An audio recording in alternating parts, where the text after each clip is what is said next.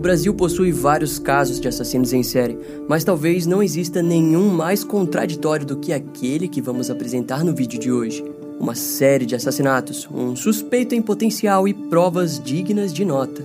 Porém, seria esse o caso judicial mais fracassado da história do Brasil? José Osterne de Figueiredo, um homem muito azarado ou um assassino em série?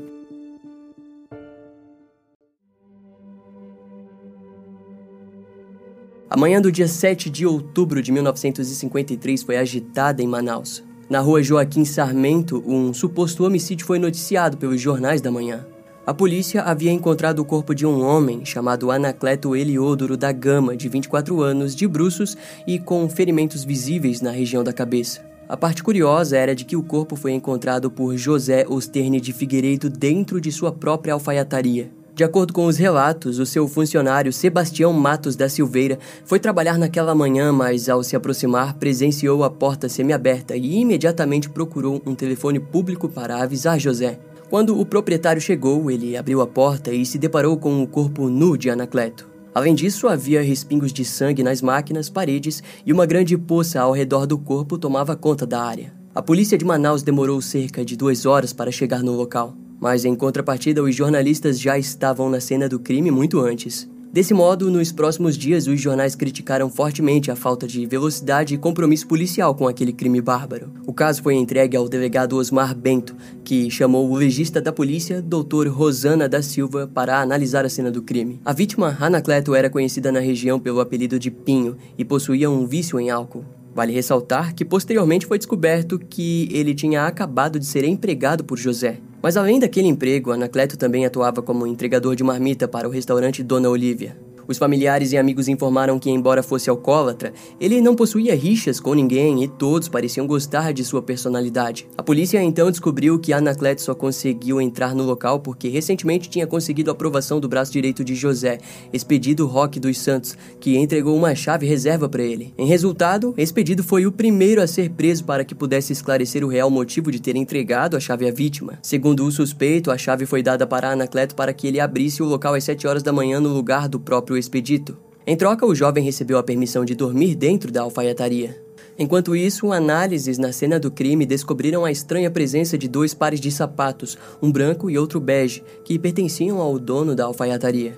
Além disso, o da cor bege estava nitidamente sujo de sangue em sua sola e tinha uma marca de digital de um dedo polegar na beirada do sapato. A polícia passou a questionar José, mas ele compartilhou que no dia anterior ao crime tinha passado a tarde com seus amigos no bairro Flores. Os itens foram levados pela delegacia de roubos e falsificações, porém mais tarde o próprio José foi ao local para buscá-los. Alguns dias depois, o comissário José Pergentino questionou o delegado Osmar Bento sobre o paradeiro do sapato, que obviamente era uma pista.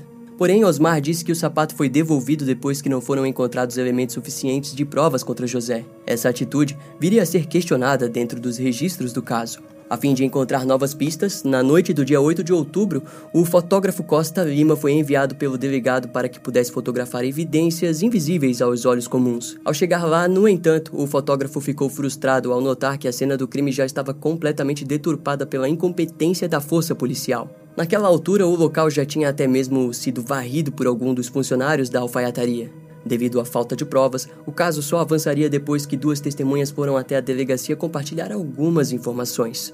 A primeira testemunha era a profissional do sexo Marina Freitas da Silva, que disse que por volta das 3 horas da madrugada viu três homens suspeitos próximos à alfaiataria. A segunda mulher, chamada Zefinha, disse ter ouvido dois homens com passagem pela polícia e conhecidos na região conversando sobre o crime. A polícia, no entanto, apenas ficou no depoimento de Marine, que pouco depois identificou os três homens. Mas eles foram salvos por um bom advogado que não os deixou prestar depoimento. Em resposta, o delegado Osmar Bento pediu afastamento do caso. A lentidão nas investigações trouxe vários questionamentos à tona, principalmente por parte dos jornais que passaram a mencionar sobre a possível homossexualidade da vítima.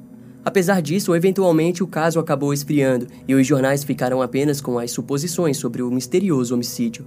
Em decorrência dos acontecimentos, em março de 1954, José Osterne de Figueiredo vendeu o estabelecimento e investiu em um novo negócio, uma mercearia. Pouco mais de cinco meses depois, porém, acontecimentos estranhos voltariam a segui-lo naquele novo negócio. Na manhã do dia 2 de setembro de 1954, o corpo de Antônio Dias, de 56 anos e o último dono da mercearia, foi encontrado dentro do local. Ele estava deitado na cama e com um travesseiro ensanguentado sobre o seu peito. Curiosamente, a primeira pessoa a chamar a polícia foi novamente ele, José Osterne de Figueiredo, que naquela altura já havia comprado a mercearia de Antônio, mas ainda não havia tomado posse da administração. Quando José retornou para sua casa, ele disse para sua esposa que era impossível continuarem morando em Manaus, pois algo ruim parecia estar seguindo ele. Após isso, ele foi até a Delegacia de Segurança Pessoal, onde conversou sobre o incidente. Diante a coincidência, José foi imediatamente detido e considerado um suspeito em potencial. O delegado Eduardo Bentes Guerreiro abriu um inquérito para investigar o caso como um homicídio. Novamente, o legista Rosana da Silva foi chamado e viu nitidamente a familiaridade do crime. O corpo de Antônio Dias estava nu e ensanguentado, além de que na região da cabeça havia várias contusões. A vítima provavelmente sofreu uma hemorragia externa. Rosana também disse que Antônio possivelmente havia sido asfixiado pelo assassino. Em uma autópsia mais detalhada, a causa da morte foi definida em decorrência das pancadas que ele levou na região da cabeça. Segundo os peritos, a ausência da entrada forçada no local indicava que o assassino era um conhecido da vítima. Na cena do crime, foram encontrados um porrete e uma lâmina elétrica com impressões digitais. E enquanto o desenrolar acontecia, os jornais trouxeram a problemática de que o crime ocorreu por motivos sexuais. Até mesmo as autoridades começaram a comentar que o assassino possivelmente era um sádico com práticas homossexuais. A vítima, Antônio Dias, era solteiro e possuía poucos familiares na cidade, mas era conhecido na região por pessoas que frequentavam a mercearia e entre as pessoas que frequentavam o local, o mais conhecido era o engraxate Pedro Vicente Nascimento, de 31 anos, que foi rapidamente considerado um suspeito. Assim, José e Pedro tiveram seus nomes estampados nos jornais da época. Junto aos seus nomes havia o testemunho de uma mulher que disse ter ido naquela manhã até a mercearia, mas ao chamar por Antônio foi recebida por outra voz masculina. A testemunha alegou que a voz em questão era de José Osterne de Figueiredo. O engraxate Pedro foi fortemente interrogado pela polícia. Segundo ele, as portas do quarto da mercearia eram fechadas com travas reforçadas e só eram abertas quando Antônio tinha certeza que conhecia a pessoa. Pedro também confessou que possuía relações sexuais com Antônio e que muitas vezes ele possivelmente se relacionava com outros homens que também foram chamados para interrogatório. Enquanto aquilo acontecia, o jornal A Crítica foi até a casa de José e descobriu através da esposa do suspeito que ele estava até então desaparecido. De acordo com a mulher, ele sumiu depois que seu comparecimento foi novamente exigido na delegacia. No entanto, o suspeito reapareceu na noite do dia 7 de outubro. Para a surpresa de todos, através de um advogado, José estranhamente confessou o crime fora da central da polícia diante o comissário Manuel Cardoso. De acordo com o criminoso, na época do assassinato de Anacleto, ele estava disposto a assaltar sua própria alfaiataria devido às suas dívidas e estava disposto a matar o garoto. A arma do crime foi um pedaço de ferro que foi descartado dentro de um bueiro da cidade. Agora, sobre o assassinato de Antônio Dias, José disse ter saído de casa por volta da uma hora da madrugada do dia 2 de setembro de 1954, quando acordou Antônio com batidas na porta. Após um tempo de conversa, José o incentivou a terem uma relação sexual e depois o matou com um porrete enquanto dormia. A motivação do crime teria sido a grande quantidade de dinheiro que o antigo dono do estabelecimento possuía no cofre, mas ele jamais conseguiu abri-lo devido à ausência da chave. Antes da sua confissão acontecer, as autoridades já haviam arrombado o cofre e lá realmente encontraram uma enorme quantidade de dinheiro do comerciante. Ao longo das semanas, José ajudou as autoridades na reconstituição dos crimes. Uma grande multidão de pessoas se juntou nas cenas de reconstituição. Ninguém parecia realmente acreditar que José era o assassino. Posteriormente, alguns boatos de investigações surgiram por Manaus. Ao que parece, a polícia estava atribuindo outros assassinatos a José. Na época não havia um termo para descrever José, mas atualmente podemos dizer que, naquele instante, ele estava prestes a se tornar o primeiro assassino em série de Manaus.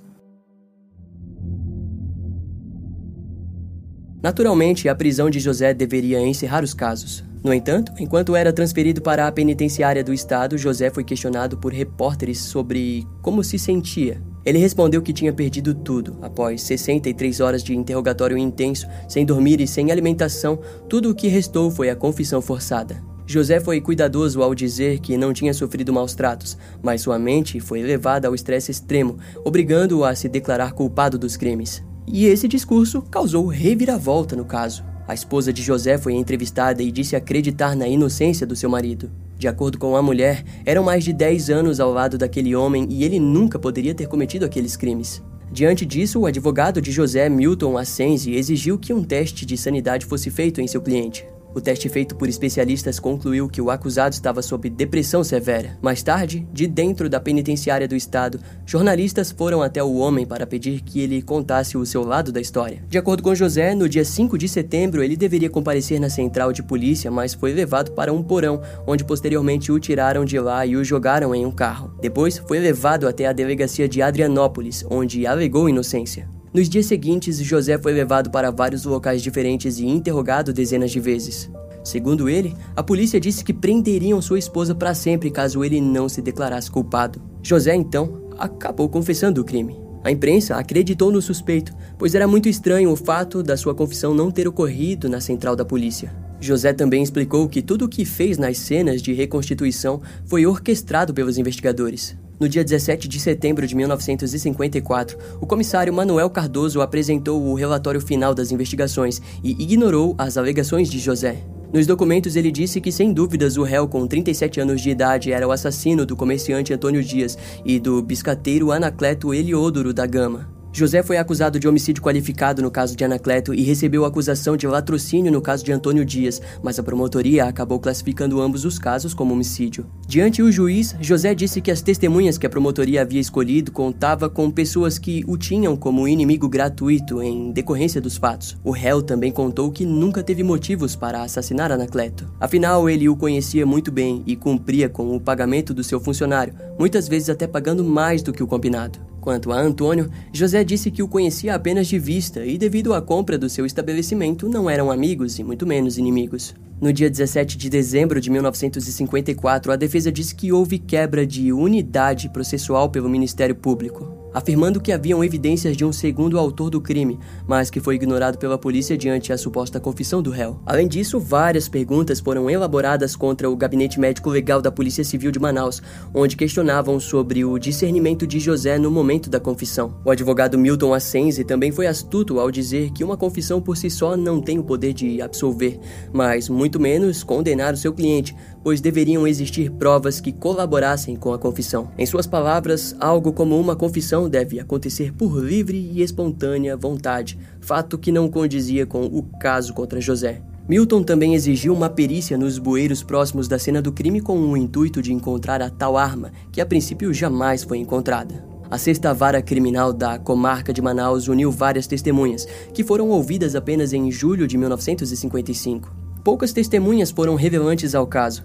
mas, em 9 de fevereiro de 1956, o juiz da Quinta Vara Criminal considerou José culpado dos crimes pelos quais estava respondendo. De acordo com o juiz, haviam provas o suficiente que comprovavam a sua autoria nos crimes. No entanto, no final do mês, a defesa recorreu ao veredito. Daquele modo, o caso foi entregue ao Tribunal de Justiça do Amazonas e analisado pelo Procurador-Geral do Estado, Adriano Queiroz. Em resultado, a Procuradoria-Geral identificou erros tanto da defesa quanto da acusação. Em abril de 1956, o acusado foi intimado e tanto a promotoria quanto a defesa apresentaram novamente os argumentos usados no primeiro julgamento. Daquela vez, José Osterne de Figueiredo saiu livre. No entanto, os moradores de Manaus e a mídia o crucificaram e não demonstraram satisfação com o resultado judicial. Nos anos seguintes, José e sua esposa continuaram suas vidas tranquilamente. Ele tinha lutado e provado a sua inocência. Agora era a vez de recomeçar. Mas há algo em comum entre todos os assassinos em série: eles nunca param. Foi por volta das 11 horas da noite de quarta-feira de 14 de fevereiro de 1968, quando o vigia noturno Raimundo Macedônio viu um Mercury do modelo Deluxe tentando entrar no clube balneário dos fazendeiros. Na época, o clube não possuía cerca e, por aquele motivo, várias pessoas invadiam o local em procura de privacidade.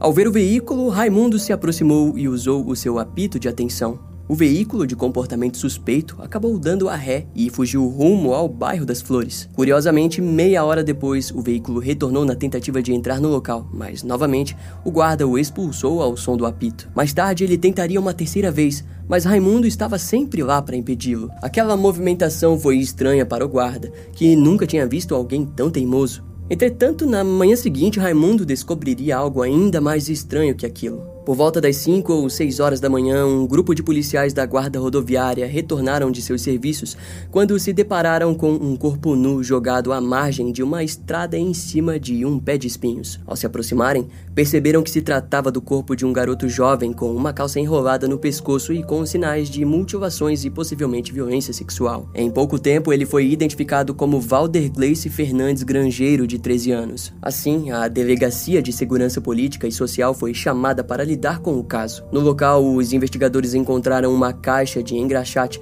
e nela havia o nome do garoto estampado. Na autópsia foi descoberto que em seu braço esquerdo havia uma bala alojada de um tiro de revólver calibre .22 e ferimentos de um objeto contundente. A causa da morte foi dada devido ao estrangulamento, onde o agressor usou a própria calça da vítima. Quanto à violência sexual, o legista acreditou que poderia ter ocorrido antes de sua morte. O doutor Rosana da Silva concluiu que o crime se tratava de um homicídio e um inquérito foi aberto. Na cena do crime foram observadas marcas de tênis e pneus. Inicialmente, devido às marcas, a polícia deduziu que mais de cinco pessoas poderiam ter sido responsáveis pelo assassinato. Mais tarde, um projétil também foi encontrado na nuca da vítima. Foi então que a história do guarda e seu encontro com um Mercury Deluxe foi ouvida. Toda a força policial foi mobilizada para resolver o crime. Em pouco tempo, o carro em questão foi rapidamente localizado. E ele pertencia a um homem bem conhecido em Manaus. O seu nome era José Osterne de Figueiredo.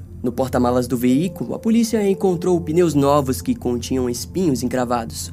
O veículo foi intensamente investigado e amostras foram colhidas dos assentos, pneus e tapetes. Tudo foi rapidamente enviado para o Instituto Nacional de Pesquisas da Amazônia, onde foram encontrados pelos humanos. O comissário de Nancy Barroso enviou José para um exame de corpo de delito no Instituto Médico Legal e foi descoberto vários arranhões e outros ferimentos de unhas nas costas e braços do suspeito. Enquanto isso, um molde foi feito das marcas de pegadas encontradas próximo ao corpo e que confirmaram pertencerem a um sapato de tamanho 37 ou 38. Quando a mãe de Valder Gleice conheceu o nome do suposto assassino do seu filho, ela contou que o garoto havia recebido meses antes duas camisetas que tinham as iniciais J ou F, as mesmas iniciais do nome do homem. Além disso, José teria aparecido algumas vezes em sua casa com sanduíches prometendo emprego para o garoto. Na época, a família não sabia muito sobre José, apenas que era o proprietário da pensão maranhense e que costumava dar carona para o seu filho.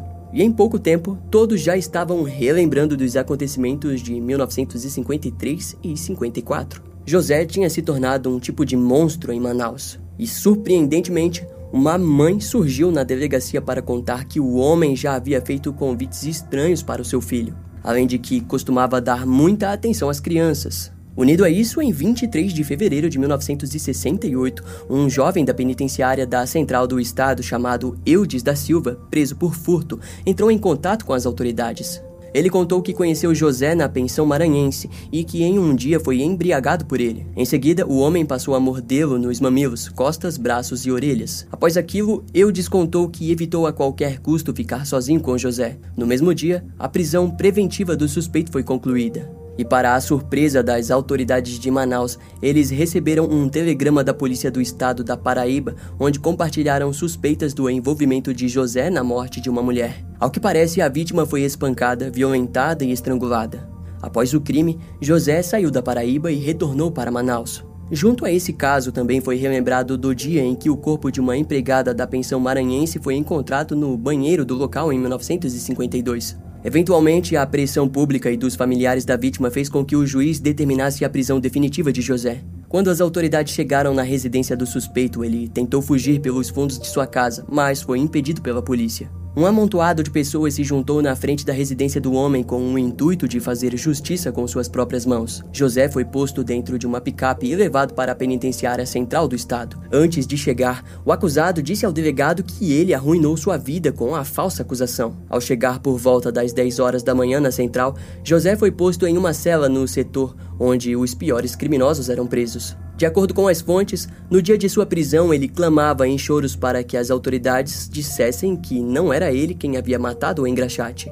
Em interrogatório, José contou que chegou em Manaus por volta de 1943 vindo do Ceará com uma ficha limpa, mas que em 1953 foi acusado falsamente pelos assassinatos de Anacleto Gama e posteriormente foi ligado ao assassinato de Antônio Dias. Além disso, foi direto ao contar que nunca conheceu o engraxate Valder Gleice Grangeiro. Já quanto ao seu envolvimento com o prisioneiro Eudes da Silva, ele afirmou que participou de um bacanal com ele, mas que nunca o embriagou. Sobre a acusação da morte de uma empregada em 1952, ele negou o envolvimento. Os investigadores então o questionaram sobre sua sexualidade, o qual disse que nunca teve um relacionamento com um homem e que gostava de mulher.